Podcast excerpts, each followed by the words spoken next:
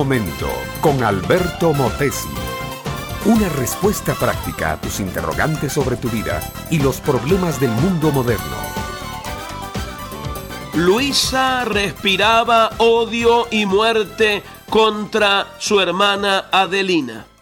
Hacía muchos años que la hermana mayor había salido de la casa para casarse con Miguel, pero el nombre de Adelina no se podía mencionar en aquella casa porque Luisa explotaba con toda la furia de un volcán en erupción y con toda la mala crianza y odio de un demonio mismo.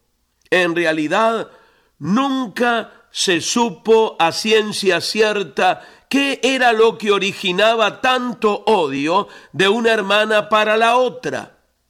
Pero algunos suponían que Luisa, siendo soltera, se había enamorado de Miguel, que en ese tiempo era el novio de Adelina. Otros piensan, y esto es lo más probable, que Adelina sorprendió a Luisa en una situación vergonzosa y que aquella, en vez de aceptar su error, se ensañó contra su hermana que la había visto en medio de su propia basura y pecado.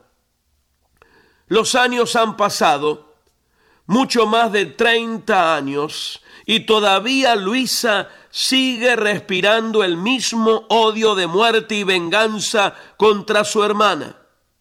Mi amiga, mi amigo, seguramente tú te preguntarás cómo es posible que una hermana odie tanto a alguien que es sangre de su sangre. Pero voy a decirte algo, es muy fácil perdonarle a otro su error o su pecado, pero hace falta mucho amor, valor y disposición para perdonarle a otro el haber sido testigo de nuestro propio pecado.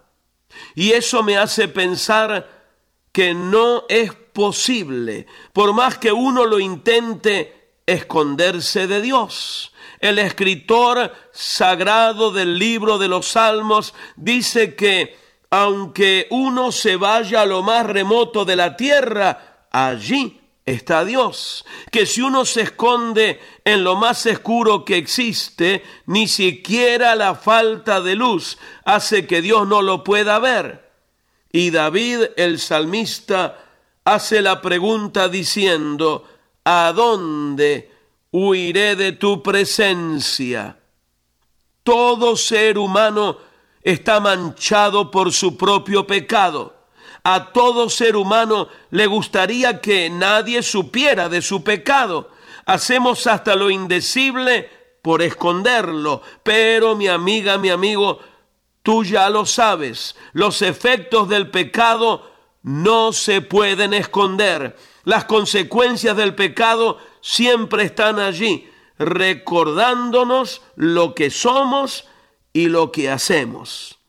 Solamente óyemelo bien, solamente cuando uno va con fe a Jesucristo y confiesa arrepentido su pecado, tiene fe en Él y recibe a Cristo como el Señor de su vida, es que Dios no solo se olvida de nuestros pecados, sino que nos señala hacia la cruz y nos muestra a Cristo pagando nuestra deuda con Dios.